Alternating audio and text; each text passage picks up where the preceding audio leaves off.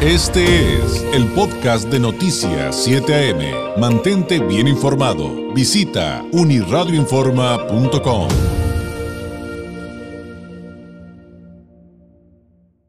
Eh, busquemos entender un poco más eh, qué es lo que está pasando con el tema del agua, del abasto en nuestra región, pero también qué podemos hacer desde la sociedad civil, qué podemos hacer los ciudadanos de a pie, los ciudadanos eh, para pues coadyuvar en este gran problema del agua en Baja California y justamente para entender un poquito más qué es lo que sucede, qué es lo que está pasando y como le decía, qué podemos hacer. Le agradezco que nos tome la llamada la doctora Marisela Martínez Quirós, docente de la Ingeniería en Energías Renovables de CETIS Universidad aquí en Tijuana. Doctora Martínez, ¿cómo está? Muy buenos días. Hola David, buenos días, muy bien, gracias. Oiga, podremos partir, doctora, porque nos platique, ahora sí que en términos coloquiales, en términos coloquiales, pues dónde estamos parados cuando hablamos del tema del agua aquí en Baja California, porque son este como que varios temas de los que a veces no generamos eh, la conciencia de vida, ¿no? Así es. Hay distintas problemáticas que realmente a la sociedad como que todavía no, no caen o no toma en cuenta, entonces sí tendremos que como entender un poco qué es lo que está pasando con la temática del agua. ¿Y qué habría, qué habría alrededor de esto? ¿Por qué, ¿Por qué se habla tanto de la crisis del agua en Baja California? ¿Qué nos ha llevado a la preocupación de que no tengamos el acceso debido a este vital líquido?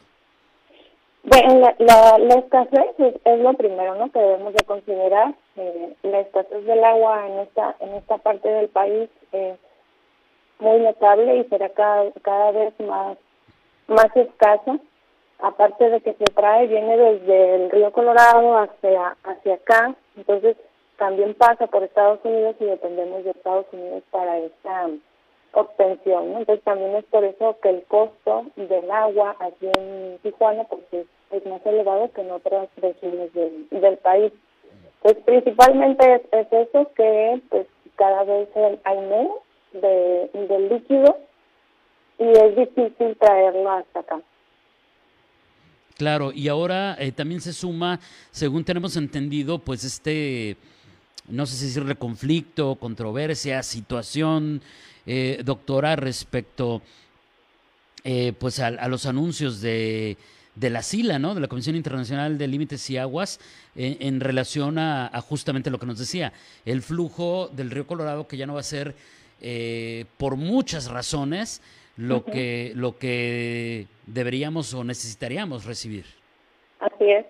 Sí, o sea, son, varios conflictos, ¿no? Los que, se, los que se avecinan o los que ya se han venido trabajando. Entonces ahí la, la problemática cada vez va a estar más más crítica, ¿no? Ya Estados Unidos pues, quiere su, su agua también y nos dejan muy poca para para nosotros porque forzosamente pues tiene que pasar por el por el río Colorado, o sea, es del agua del río Colorado la que llega, la que nos llega aquí a nosotros. Otro de los temas respecto a lo que la ciudadanía no conocemos bien a fondo es a dónde se va realmente la mayoría del agua. De repente pensamos, pues bueno, eh, pues seguramente a las ciudades porque hay más gente, pero la realidad a veces no es la, la que la que pensamos en función de lo que vemos o de lo que creemos que parece, ¿no, doctora? Sí, así es, hay controversias ahí, ¿no? Este que se va, pues sí, se va a las empresas, Baja California se considera por tener muchas empresas, se va a la parte de la agricultura, entonces también para que nosotros podamos sobrevivir. Ahora, eh, cuando queremos aterrizar todo esto, de, que finalmente hay un problema con el agua en Baja California y llegamos a la pregunta que planteamos al inicio. ¿Qué podemos hacer como sociedad? ¿Qué tipo de recomendaciones nos podría compartir? Bueno, de recomendaciones sería cuidar el agua, tratar de evitar este, regar las, las banquetas, o sea, eso sería lo principal. Uno va por la calle pasando y ves personas que están regando como manera las, las banquetas, los patios. Entonces tratar de cuidar el agua lo más que podamos. Eh, podemos ir hacia, como hacia atrás, ¿no? Así como hace algunos años se hacía, lavar los platos en distintas bandejas, en una con jabón, enjuagarla, en otra con agua limpia. usamos jabones que sean biodegradables, entonces esa misma agua la podemos ir y, regar en las plantas. Entonces, si nosotros empezamos a hacer estas eh, estos cuidados ¿no? desde casa, que nos van a ayudar también a, mantener el, líquido que, necesitamos aquí en Baja California. Y la problemática del agua realmente viene y cada vez viene más fuerte. O sea, necesitan un día a, la semana, de repente van a ser dos, de repente van a ser tres. Hay colonias en las que se quita todas las noches. Entonces, hay que ir como previendo qué más podemos hacer nosotros como sociedad, ¿no? Incluso también cuando nos bañamos y esperamos a que salga el agua caliente, bueno, pues ya podemos cachar y podemos usar esa agua, ¿no? Que, que se está yendo al, al drenaje y podemos cacharla y utilizarla igual para regar las plantas, para usarla en el baño, en las descargas, en, los lavamanos, porque pues, realmente es agua limpia.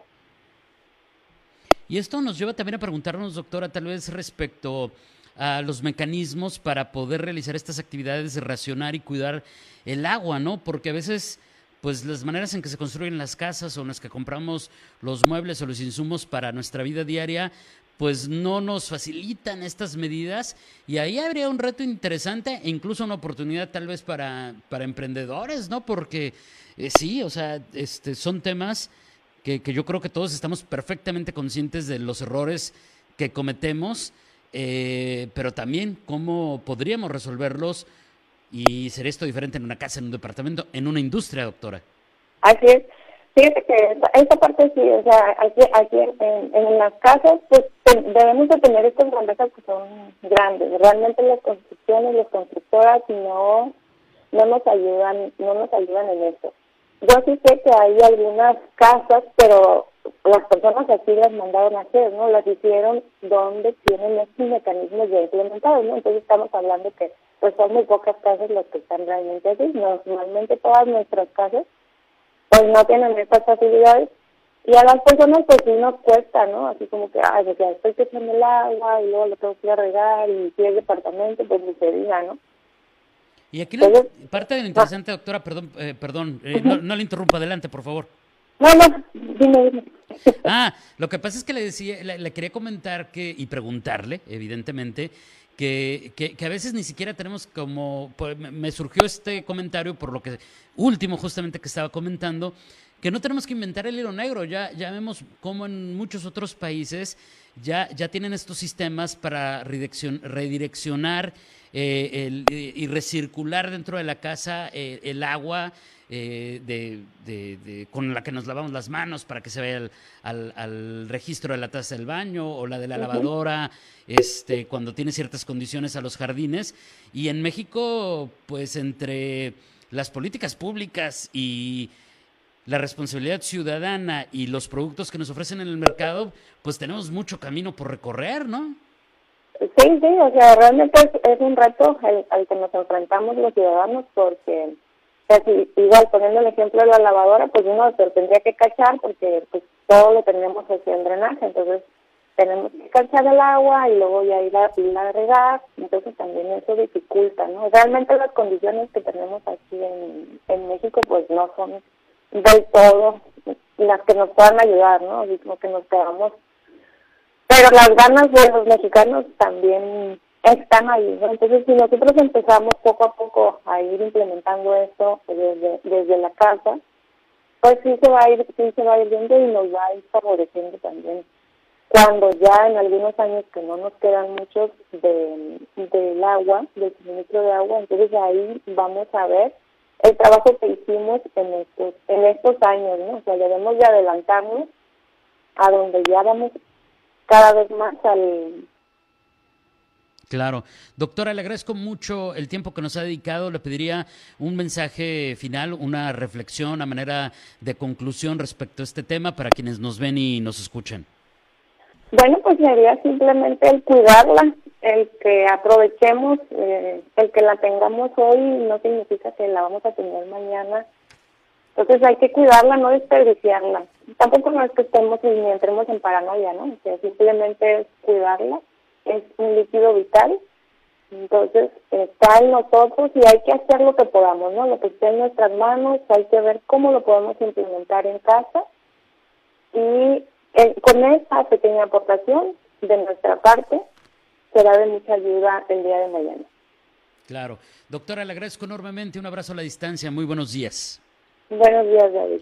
Es la doctora Marisela Martínez Quiroz, docente de, eh, docente de, eh, de, Ingeniería en Energías mm, Renovables en CETIS Universidad de Tijuana, hablando del problema del agua en Baja California. ¿Qué podemos hacer eh, desde la sociedad, desde la sociedad civil, considerando pues que cada vez tenemos menos agua, que va a haber un recorte en los envíos para Baja California y que cada vez tendremos menos, menos agua si no ponemos manos a la obra. Como bien decía al final, no podemos caer en paranoia, hay que hacer lo nuestro y, evitar que, llegamos, a, que lleguemos a crisis más severas. Pero lo que es una realidad es que hay una reducción en el flujo de agua para eh, Baja California y con más razón para Tijuana en el 2022. Y si ahorita estamos viendo, como nos dicen también del público, cortes de agua, tandeos y demás. El asunto es que podría ponerse peor. ¿eh? Este fue el podcast de Noticias 7am. Mantente bien informado. Visita unirradioinforma.com.